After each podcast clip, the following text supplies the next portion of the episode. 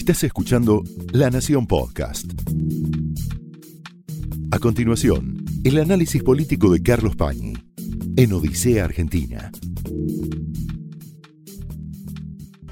Muy buenas noches, bienvenidos a Odisea. En la teoría militar hay un concepto que estudian los militares, que es el concepto de momento culminante de la batalla. ¿Cuándo se determina cuál es el momento culminante en una batalla? ¿Qué quiere decir esto? Que hay en la estrategia de cualquier general, de cualquier comandante que está al frente de un ejército en una batalla, la necesidad de determinar cuál es la instancia, el momento en el que la agresión que supone la lucha debe ser llevada al extremo, debe ponerse toda la fuerza, toda la agresividad en ese momento para liquidar la batalla, para resolverla y evitar que la continuidad de esa agresión sin, sin, desenlace, sin resolución, termine consumiendo la propia fuerza y determinando la derrota. Es decir, hay un momento en el que la sabiduría del que comanda la operación dice, esta es la instancia en que hay que cargar con todo para liquidar el conflicto, para resolverlo. De lo contrario, corro el riesgo de seguir exponiendo mis fuerzas al combate y que lo que puede ser una situación ganadora se transforme en una situación perdedora. En ese momento, posiblemente, esté Alberto Fernández y la cuarentena, o en su relación con la cuarentena. ¿Por qué? Porque ha sido exitosa. Es decir, los números que presenta hoy la Argentina en relación con la pandemia son mejores que los que se había calculado que íbamos a tener en este momento. Hay que plantear una idea importantísima en todo esto, bastante obvia, pero que puede no resultar del todo obvia. Y es que la cuarentena no es una terapia, no es un método para evitar la enfermedad, no es un modo de liquidar al coronavirus. Es nada más que un sistema, un procedimiento, un método para reducir el nivel de contagios, preparar el sistema de salud para cuando la demanda sobre el sistema aumente, darnos un sistema, un, un, método para administrar la vida en común, las actividades cotidianas sin contagiarnos y sobre todo concientizar a la población respecto del riesgo del contagio. Es decir, que el hecho de que hoy no haya muchos contagios no implica que no hay enfermedad o que no estamos amenazados por el coronavirus. Más allá de esto, los números, como decía recién, son muy auspiciosos. Hay un eh, profesional de la ingeniería, no es un médico, no es un epidemiólogo, pero es un experto en ingeniería y por lo tanto con una relación muy cercana a las matemáticas, que se llama Daniel Herold, que viene estudiando con un modelo matemático y con la información que provee el Estado, que provee el gobierno, la evolución de los casos, la evolución de los contagiados, la evolución de la relación entre contagiados con cantidad de test que se van realizando, la presión que hay sobre el sistema de salud, es decir, el nivel de utilización de camas, las muertes que se producen en relación con las muertes que preveíamos que se iban a producir, y sobre todo la determinación, esto es la clave, del índice, técnicamente se llama RO, el índice de contagio. Es decir, a cuántas personas contagia cada uno de los que está contagiado o adquirió el virus. Este es un índice que se extrae o se deduce de los demás números. Y fíjense, nosotros El lunes pasado mencionamos algunos números de estos estudios de Herold. Vamos a insistir con esto y después vamos a analizar con más precisión toda esta cuestión con Pancho Olivera y va a ver que hay una cantidad de modulaciones, de matices muy interesantes que tienen que ver con la cuarentena y con el abandono de la cuarentena. Pero préstele atención a esto. Van pasando los casos positivos de 149, el último número, a 103. Esa es la última evolución que hubo. Esto es muy importante. La proporción de casos sobre cantidad de exámenes baja. Es decir, obviamente se realizan más exámenes y aparecen más casos. Pero la relación entre el número de casos que aparecen con esos nuevos exámenes y el volumen de los exámenes es cada vez menor. La cantidad de camas de terapia intensiva que se utilizan sobre casos positivos fue hace 10 días de 4,1% y ahora es de 3,1%, es decir, cayó un punto porcentual en los últimos 10 días. La cantidad de camas de terapia intensiva sobre el volumen general de test fue de 0,32% hace 10 eh, días y ahora es de 0,21%. Este número que nos indica la capacidad de reproducción del virus por contagio, hoy sería, según este estudio de Herold, de 1.02. 1, perdón, 002. 1.2 milésimas. ¿Por qué es importante esto? Bueno, porque el día que sea menor a 1, nos estaría indicando que una persona contagia a menos de una persona, o que dos contagian a uno, digamos. Y, eso nos indicaría que la curva va bajando y que la epidemia se iría, iría desapareciendo. Todavía no estamos en ese momento. Las camas de terapia intensiva ocupadas son 3,01% del total de camas, de las camas disponibles para esta enfermedad. Y las altas son muy superiores, es decir, los pacientes a los que los médicos declaran ya curados o que han superado el virus, la contaminación, son muy superiores a los fallecimientos. Esto implica que ya no hay razones, y lo que es más interesante, los médicos empiezan a no, encontrar razones, los epidemiólogos, para decirle al gobierno, seguí encerrando a toda la gente. ¿Qué quiere decir esto? Que para que la epidemia se supere, va a haber que ir abriendo la cuarentena, Habrá que ver cómo circula el virus con esa apertura, habrá que ver cómo el sistema de salud asimila esa demanda y cómo vamos pasando la curva y se va superando esta epidemia con la menor incidencia o el menor estrés posible sobre el sistema de salud. ¿Por qué esto es importante? Por algo que venimos señalando insistentemente. Uno de los sectores de la economía más afectados por la cuarentena, es decir, por la parálisis de la actividad que ha dispuesto el gobierno con tan buen resultado, es el sector de la salud, sobre todo el sector de la salud privado. Hay una caída enorme de ingresos porque todos los, ingresos que dependen de operaciones programadas se postergaron.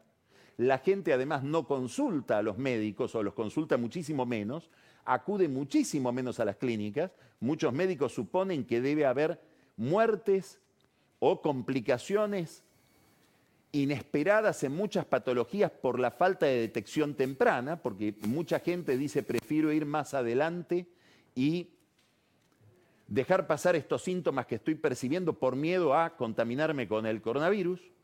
Todo esto implica caída en los ingresos de las clínicas, médicos que no son consultados por sus especialidades, y además una disparada en los gastos, porque hay que comprar más camas, porque hay que comprar respiradores, porque hay que pagar la paritaria, que obviamente implica un aumento de gastos en las clínicas en un momento de alta inflación, y porque hay que comprar barbijos, eh, eh, eh, todo tipo de insumos para prepararse para un pico que se posterga, que no llega, porque lo despostergamos deliberadamente. ¿Qué puede pasar entonces? Que el momento culminante de la batalla pase de largo y vayamos al mayor momento de demanda del sistema médico, es decir, la gente empiece a llegar más a las clínicas en el momento en que las clínicas están más desgastadas por la misma cuarentena que produjo una recesión especial en el sector sanitario. Ahora, claro, no es tan fácil salir de la cuarentena. Y en este problema están no el gobierno, los gobiernos. No estamos hablando solamente del gobierno nacional, el gobierno de la ciudad, el gobierno de la provincia de Buenos Aires, sobre todo los gobiernos de las, de las zonas del país, de las áreas del país con mayor concentración urbana. Primer problema, para poder tener una salida administrada de la cuarentena, hay que lograr identificar primero al contagiado y si fuera posible, bueno, hay lugares como por ejemplo Corea del Sur donde esto que voy a decir ahora se ha hecho de manera espectacular a través de tecnología, a todos aquellos con los que el que está contagiado tuvo contacto, se relacionó durante los 15 días anteriores, que fueron los días en que incubó la enfermedad, aunque presuntamente la incubó. En Corea del Sur todo esto lo, hacían con lo hicieron o lo hacen con una tecnología que detecta los contactos y las posiciones de las personas a través del seguimiento de los teléfonos celulares. Aquí hemos realizado y realizamos muy pocos test. Es decir, hay pocos exámenes porque hay pocos reactivos. Quiere decir que si abrimos la puerta, vamos a estar bastante a ciegas respecto de quiénes son los que están contagiados, sobre todo porque hay muchísima gente, esto lo sabemos, que puede estar contagiada, pero la carga de virus que lleva encima no es tan potente como para producirle síntomas, pero sí permite que contagie a otros. Por eso el uso del barbijo, que no es tanto para no contagiarse cuanto para no contagiar. Bueno, todo esto, este problema se reduce y se facilita la rehabilitación de la vida económica si tuviéramos más chequeos. Hay un segundo problema, y es un problema específico que venimos también, de esto venimos hablando con mucha insistencia, muy obsesivamente. Es un problema de América Latina. Grandes concentraciones de pobreza urbana. Esto no, no lo vimos en Asia, donde hay pobreza, por supuesto, pero es más rural, no lo vemos en Europa, no lo vemos en Estados Unidos, no vemos fenómenos como nuestras villas de emergencia o las favelas de Brasil. Entonces, esto es un problema especial. Toda la comunicación del coronavirus ha sido una comunicación muy ligada a los sectores medios, suponiendo que son esos sectores los más vulnerables porque son los que adquirieron el virus viajando. Y es posible que sea así. Pero hoy ya vemos, por ejemplo, que en la Villa 31 de la Ciudad de Buenos Aires, este virus prospera con una capacidad de reproducción que puede ser, algunos calculan, nueve veces la del promedio general del país. Bueno, en la Villa 31 hay, hay un problema especial. Mañana va a haber un desembarco del gobierno nacional y del gobierno de la ciudad para ir a buscar el virus, para ir a hacer esos testeos tiene que haber una metodología de aislamiento que en los barrios muy humildes es muy difícil de lograr porque la gente vive hacinada en, muy pocos metros cuadrados. Habrá que ver si se encuentran lugares donde trasladar al, al que está contagiado para aislarlo. Bueno, ahí hay un problema de agua en el que se están poniendo de acuerdo además AISA con la ciudad de Buenos Aires para proveer agua porque hay zonas de la villa donde no hay agua. Pero esto es un problema que no solamente tiene que ver con la Villa 31, sino con todos los barrios más humildes de los conurbanos, no solo del conurbano bonaerense o de la ciudad de Buenos Aires.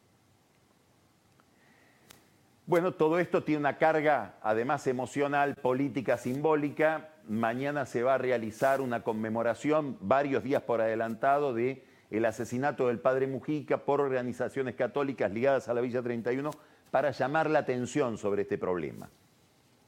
Pero, digamos, un tema especial de la salida de la cuarentena es cómo lograr una eh, eh, preservación, una precaución eh, especial en aquellos que tienen más dificultades para cumplir con las instrucciones médicas respecto de este virus, que son además los más pobres, los que están más necesitados para salir a trabajar.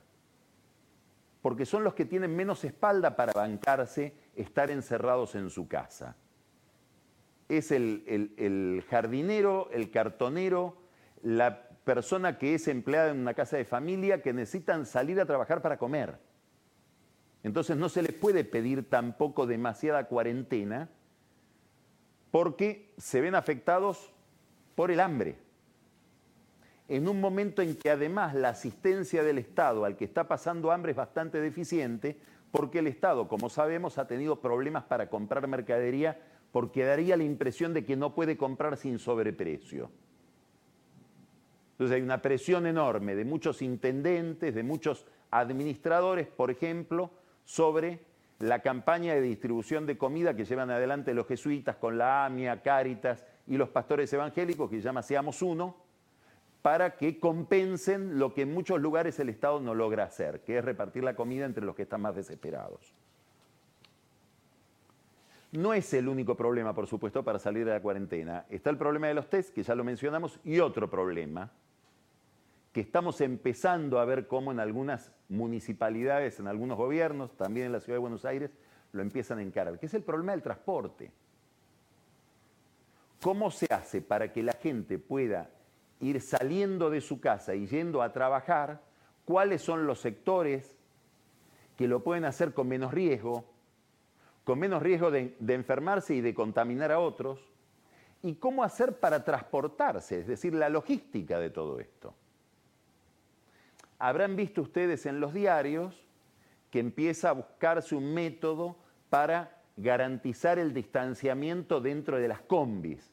Bueno, eso es replicable a escala de los ómnibus. ¿Cómo se puede garantizar que la gente no viaje nada dentro del subte? ¿Es posible? Bueno, ¿cómo hago para bajar la presión de la gente sobre el subte? Y bueno, habrá que rotar de otra manera los turnos de trabajo. Habrá actividades que tendrán que distribuir su horario de trabajo a lo largo del día de otra manera, como pasa por ejemplo con los bancos. Bueno, todo esto implica una capacidad de organización, de coordinación y casi diríamos una reforma laboral ad hoc, es decir, pensada para esta circunstancia de salida de la cuarentena. Uno lo que se pregunta siempre, un poco cauteloso, por ahí demasiado pesimista, es el Estado argentino tiene la posibilidad de organizar esto. Bueno, ojalá que sí, porque esto es crucial para reanimar una economía que está cada vez más agredida por la necesidad de estar encerrados en nuestras casas. Por lo menos tenemos la dicha de que sale el Congreso a trabajar. Mañana vamos a ver cómo sesiona la Cámara de Diputados con una tecnología espectacular. Ustedes saben que la vida de masa es una especie de espectáculo de luz y sonido, toda su carrera política. Mañana Massa nos promete una gran presentación con el hemiciclo de la Cámara de Diputados convertido en una especie de mega pantalla, donde vamos a ver ahí en recuadritos a los diputados sesionando. Todo esto aclara Massa, después lo vamos a hablar eh, en el whisky con más detenimiento, no cuesta un centavo aparentemente, más que el, el arreglo de esas mega LEDs que con las que el Congreso argentino va a dar la nota internacional. En ningún lugar sucedió eso, más bien los congresos tienden a sesionar con la presencia de los diputados. Bueno, vamos a ver cómo le sale a Massa mañana este descongelamiento de la actividad parlamentaria. Es un poco una broma, en medio de tanta pesadumbre, el gobierno empieza, empieza a preocuparse por el problema económico, ustedes saben que un poco el que elige el consejero elige el consejo. Si yo, para preguntarme por la pandemia consulto solamente a epidemiólogos o a infectólogos, ¿y qué me van a decir? Seguir con la cuarentena. Esa gente hace un, un, juramento hipocrático para que no haya contagiados y mucho menos muertos. Ahora, si a esa mesa yo incorporara economistas, Ahora vamos a hablar en un ratito con Hernán Lacunza, vamos a ver qué opina él como economista de todo este problema.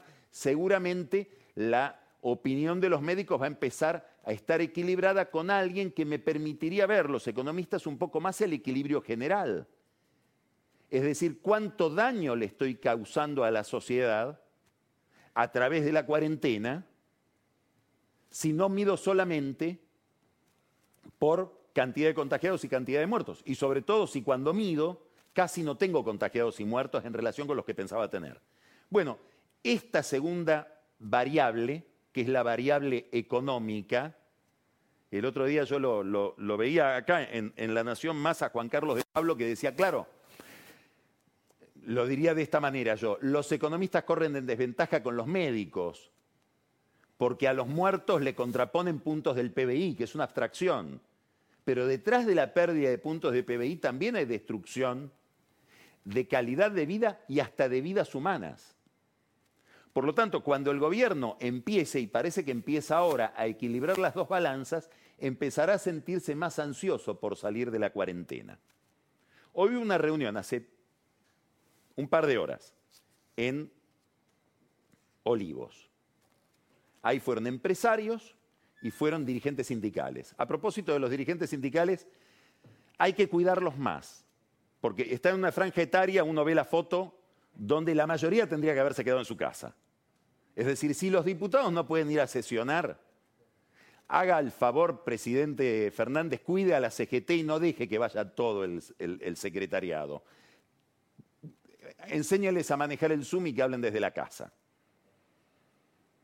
Se reunieron entonces empresarios, sindicalistas, estuvieron por parte del gobierno el presidente, el ministro Martín Guzmán, el secretario de Asuntos Estratégicos Gustavo Vélez y una persona que es clave al lado de eh, Alberto Fernández, que es el jefe de su gabinete de asesores, bajo perfil, que es Juan Manuel Olmos, un dirigente de la capital federal. Hubo un comunicado esto es importante. Y ese comunicado habla casi exclusivamente del problema de la deuda. Ahí adentro se habló de la salida de la cuarentena, pero el comunicado oficial, que es una especie de cable redactado por el gobierno, no menciona ese tema. Es evidente que el gobierno no quiere instalar el tema de la salida de la cuarentena en la agenda pública y solo llamó a los empresarios y a los sindicalistas para obtener una adhesión a su estrategia en relación con la deuda. Dicho sea de paso, quiero subrayar esto, quiero subrayar esto, hay un tuit que acaba de aparecer de Vilma Ibarra, es nada menos que la secretaria legal y técnica del presidente, una persona cercana a Alberto Fernández y hay, que acaba de insistir, como ya sucedió eh, hace más o menos un mes y medio con otra reunión, ¿por qué no convocan en todas estas reuniones a mujeres? En la reunión de hoy tampoco había una sola mujer. Y es muy interesante, yo aplaudo que Vilma Ibarra lo diga, generándose un malestar con ella misma, porque no creo que a Alberto Fernández le guste que ella manifieste esto, pero daría la impresión de que para Vilma Ibarra estos principios son más importantes que su comodidad en el palacio, lo cual debe ser alentado y aplaudido. Dicho esto, en el comunicado, que ya digo, es una especie de comunicado que no es comunicado, es un cable redactado por gente del gobierno que narra la reunión, dice esta frase que a mí me llamó mucho la atención. En tanto, dice, los empresarios enfatizaron que estamos en el mismo barco, somos la misma Argentina y necesitamos un escenario de previsibilidad, necesitamos el acuerdo para crecer. Muy bien. Los empresarios dicen necesitamos un acuerdo en el tema de la deuda, que no haya default. Pero agrega, tenemos un gobierno que habla de industria y de trabajo. Vamos a acompañar, esto dicen, habrían dicho los empresarios, vamos a acompañar ciegamente al gobierno nacional. Ciegamente. Dijeron que lo iban a acompañar ciegamente, no digo por este gobierno, en general ningún empresario acompaña ciegamente nada, nadie acompaña ciegamente nada. Pero es interesante que Alberto Fernández tenga la habilidad de haberles arrancado esta declaración, por lo menos ahí adentro, a los empresarios que lo fueron a ver, donde estaba la sociedad rural, la Cámara Argentina de la Construcción, la Cámara Argentina de Comercio, la Bolsa de Valores, eh, la Unión Industrial Argentina, digamos, el grupo de los seis. Los empresarios dicen que, alientan el acuerdo y creo que están alineados con el gobierno.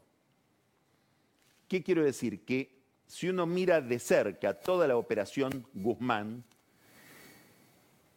hay la intención de no ir al default. no solamente porque hace una propuesta que es, dista muchísimo de ser una propuesta bolivariana, sino porque hoy emitió un comunicado el Ministerio de Economía, donde en los primeros párrafos dice muy altivamente, repudiamos a los que dicen que la oferta es inaceptable. Hay una fecha clave, bueno, este viernes vence esta oferta. Es cierto, se puede hacer otra después, pero este viernes el gobierno va a poder chequear qué nivel de adhesión tiene. Pero en este comunicado del Ministerio de Economía hay dos detalles al final que dan la idea de que la postura del gobierno podría ser más flexible de lo que el gobierno mismo dice cuando declara que, bueno, esto es lo único que podemos ofrecer, esto es lo que avala el fondo y esto es lo único sustentable. ¿Cuáles son esas dos ideas o esos dos conceptos? La primera dice, y creo que está muy bien lo que dice Guzmán, que presenten un proyecto alternativo, no que repudien lo que nosotros ofrecemos. Que vengan los acreedores con un papel y nos digan, nosotros creemos que la economía argentina se va a mover de esta manera y pretendemos que nos paguen esto. Y entre un papel y el otro, el del gobierno y el de los acreedores, llegar, y este es el segundo concepto de Guzmán, a un común denominador. Dice, estamos dispuestos a escuchar y a buscar un común denominador. Lo que está diciendo Guzmán es, esta no es la última palabra. Si hubiera una palabra concreta, articulada de los acreedores, podríamos llegar a una negociación. Es posible que Guzmán, que va a dar una conferencia junto con Jeffrey Sachs y con un economista argentino, Martín Uribe, este miércoles, es un, seminario a través de la web, en la Universidad de Columbia, donde él trabaja. Vamos a ver de qué se habla en ese seminario. Seguramente va a haber especificaciones, tal vez algún concepto más preciso sobre esta posición del gobierno. Esto es el miércoles. Es probable que Martín Guzmán esté pensando o esté suponiendo con bastante realismo cuál es la posición de los acreedores. ¿Por qué? Y aquí hay una ambivalencia, porque uno puede decir, bueno, hoy en este mundo de la pandemia, insisto, vamos a hablar después de esto con Hernán Lacunza, donde nada tiene precio, no sabemos ni el precio de esta, eh, eh, bueno, si de algo no sabemos el precio es de esta botella de, de alcohol en gel, pero no se sabe el precio de nada, por el nivel de incertidumbre que hay en toda la economía global, bueno, uno puede decir, los acreedores van a esperar a que se despeje un poco la situación. Otros dicen que no, y yo tiendo a pensar como estos otros. Si yo, tenedor de bonos, a mi cliente y sobre todo a mi jefe en el fondo, en el fondo de inversión en el que trabajo, al que lo metí en la Argentina, y es el que me paga el bonus al final del año, le estoy dando malas noticias de todo el mundo. Todos los activos que tengo van para abajo. Y de la Argentina, insólitamente desde la Argentina, me dicen, te hago una oferta que representa un aumento o una ganancia del 30% sobre lo que allá tenés. Posiblemente me interese prestarle atención a esa oferta. Sobre todo porque la alternativa es decirle al que me prestó la plata, y e insisto en esto, a mi jefe, que suele ser más importante que el que me prestó la plata en ese ambiente, que es el que me va a recompensar a fin de año, personalmente, vamos a litigar a un juzgado que no sabemos cómo va a terminar, o dicho de otra manera, donde sí sabemos cómo puede terminar. ¿Por qué? Porque la alternativa de la oferta de Guzmán no es un juicio donde puedo hacerme rico. La alternativa a la oferta de Guzmán es un modelo de acuerdo que ya existe. Y es el acuerdo que llevó adelante el gobierno de Macri con Prat Gay en 2016. Es decir, el acuerdo con los holdouts. Los holdouts son gente que no aceptó la oferta argentina de Labaña, Nielsen, etc. Ahora los acreedores curiosamente piden una oferta parecida a aquella, como si aquella hubiera sido muy generosa, sobre todo por el bono a todo el crecimiento. Esos holdouts, digámoslo de otra manera, los buitres, son gente que no acepta esa oferta y apuesta a ir a un juicio.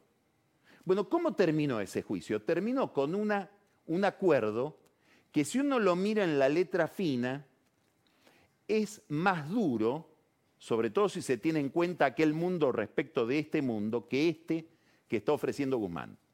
Porque fue el valor del bono más la tasa del bono en Estados Unidos, que hoy es cero.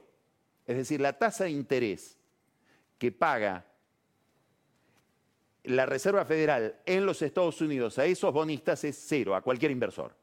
Entonces, ¿qué quiero decir con esto? Que Guzmán posiblemente está jugando contra algún grado de desesperación también del acreedor, que obviamente todo esto no lo va a confesar, va a decir lo que corresponde que diga.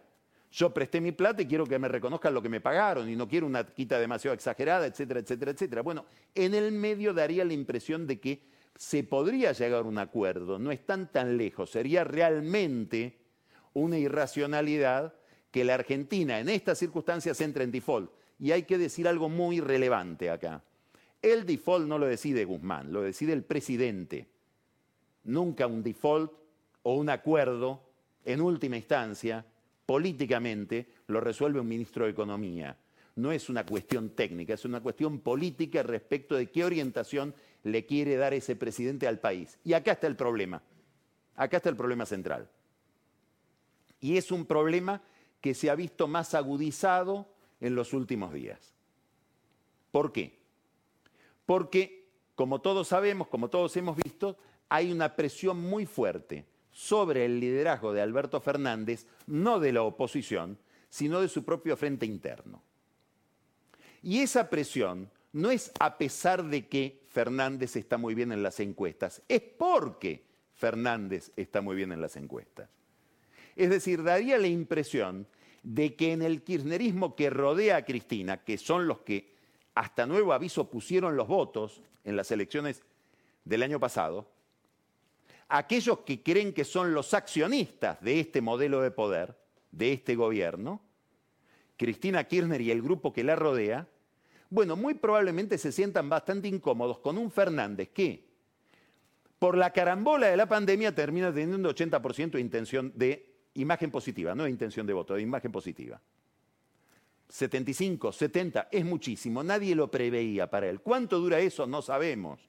¿Cuánto de eso va a erosionar la, recesión? Tampoco lo sabemos, pero hoy es eso. Y a partir de ese dato empieza un avance sobre el gobierno de Fernández, demostrando que para Cristina Kirchner, para la Cámpora, para los que se consideran a sí mismos, y tal vez con derecho, los accionistas que llevaron a Fernández al poder y que ven en Fernández un gerente, que tiene que normalizar la situación durante cuatro años para que después vuelvan al poder sus verdaderos dueños, bueno, para ellos empieza a haber la necesidad de avanzar sobre la administración. Primer avance, la designación del gerente general de IPF, alguien recomendado curiosamente por el sector privado, por Miguel Galucho, un hombre Galucho que preside una empresa privada, vista, y que tiene una relación, o la tenía por lo menos hasta ahora, pésima con Alberto Fernández y Alberto Fernández con él, bueno, llegó a través de Cristina a poner el gerente general de IPF. Habrá que ver cuánto corrige el nuevo gerente general de IPF los errores que se, los errores que se atribuyen a Galucho en la gestión original de Galucho, sobre todo en la estrategia de explotación de vaca muerta. Primer avance de Cristina con Sergio Afronti, que es el nuevo o va a ser el nuevo CEO de IPF. Roces en el área de justicia, no puede ser de otra manera, justicia es un tema hiperdelicado, hipersensible para el kirchnerismo, con la ministra de Justicia, a la que se atribuye, probablemente con razón, esmerilar, gastar a través de los diarios, obviamente tirando la piedra y escondiendo la mano, a su segundo Martín Mena, que fue a hacerse cargo del conflicto carcelario en Devoto y que además tiene un problema porque Lozardo le asignó un área hipersensible que es la Inspección General de Justicia, donde se brinda o no se brinda información a los periodistas que están investigando determinadas sociedades ligadas a los Kirchner. Bueno, Lozardo está en la mira de la Cámpora, está en la mira de Cristina Kirchner. El avance más obvio, el que hemos visto con más eh, eh, fuerza se dio sobre la ANSES.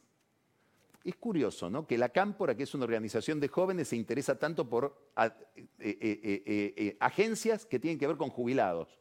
El PAMI, la ANSES. Hay una pasión, no sé si por las cajas o por los abuelos, bastante incomprensible. Lo cierto es que Fernández Raberta termina reemplazando a Banoli ahí. Supuestamente, y de manera bastante verosímil, esto tiene que ver con que Banoli era bastante reticente a designar a alguien de la Cámpora en el directorio de Telecom, que es una empresa que, como todos sabemos, tiene como accionista el Grupo Clarín. Esa bandera aparentemente en el Instituto Patria, en la Cámpora, no se baja, o esa batalla no se liquidó. Pero lo importante es que llegó Raberta al ANSES, ya hay 125 despedidos, y se queda con algo que no es solamente una caja fenomenal, una gran administración de fondos, sino además con una estructura territorial muy importante que desde el Estado Nacional se extiende por todo el país, sobre todo en distritos que no son gobernados por el peronismo, y algo más importante todavía, una gran base de datos para todos aquellos que quieran procesar datos, conocer detalles sobre la sociedad, bueno, Lances es una cantera inagotable. María Fernanda Raberta es hija de un empresario de la tecnología como Mario Montoto. Montoto sabe de tecnología y sabe de administración de datos, así que seguramente le dará una mano filial y desinteresada a su hija. No son las únicas zonas del Estado donde avanza la cámpora, sino que hay un detalle, una zona de la administración o del sector público muy, muy eh, eh, sensible, pero casi invisible, es el sistema de tecnología, el control del sistema informático del Poder Judicial, donde se hacen los concursos de las causas judiciales, a quién le toca cada juez o cada fiscal, donde se puede acceder sin ningún tipo de límite a toda la información de las causas y además donde se administra en términos reales las elecciones. Bueno, todo eso fue tomado en las últimas horas por militantes ligados a la cámpora, la mayoría de ellos con pocos antecedentes en materia de tecnología. Y dos de ellos fueron fiscales informáticos del Frente de Todos en la, última elección, es decir, que pueden dar pocas garantías de imparcialidad en un tema tan sensible, insisto, como es el sistema nervioso informático del Poder Judicial, de las elecciones, del acceso a tal o cual causa en materia de información. ¿A dónde voy con todo esto? A que cuando llega este gobierno al poder, se suponía que había la conciliación o el acuerdo de dos, de dos visiones de la Argentina y del mundo, Cristina y Alberto. Se suponía, creo que erróneamente, que Alberto Fernández tenía la intención de convertirse en líder de este proyecto. Y en todo caso, no someter no superar, sino diluir al kirchnerismo en una unidad superior que él liderara. Hasta ahora no hay señales de eso. Hasta ahora da la impresión de que la orientación conceptual de la política exterior, de los resortes importantes del poder político, sabremos dentro de poco si también de la economía, la impone Cristina y su grupo. Y Fernández no está insatisfecho con eso. Daría la impresión de que está cómodo. Bueno, este problema, que es un problema crucial en la encrucijada de la recesión, es el que está detrás de la negociación de la deuda y de cualquier apuesta que hagan los inversores, especulativos o reales, sobre la economía argentina. Esto fue el análisis político de Carlos Pañi en Odisea Argentina, un podcast exclusivo de la Nación. Escucha todos los programas de La Nación Podcast en www.lanacion.com.ar. Suscríbete para no perderte ningún episodio. Estamos en Spotify, Apple Podcast, Google Podcast y en tu reproductor de podcast favorito. Seguí escuchando La Nación Podcast.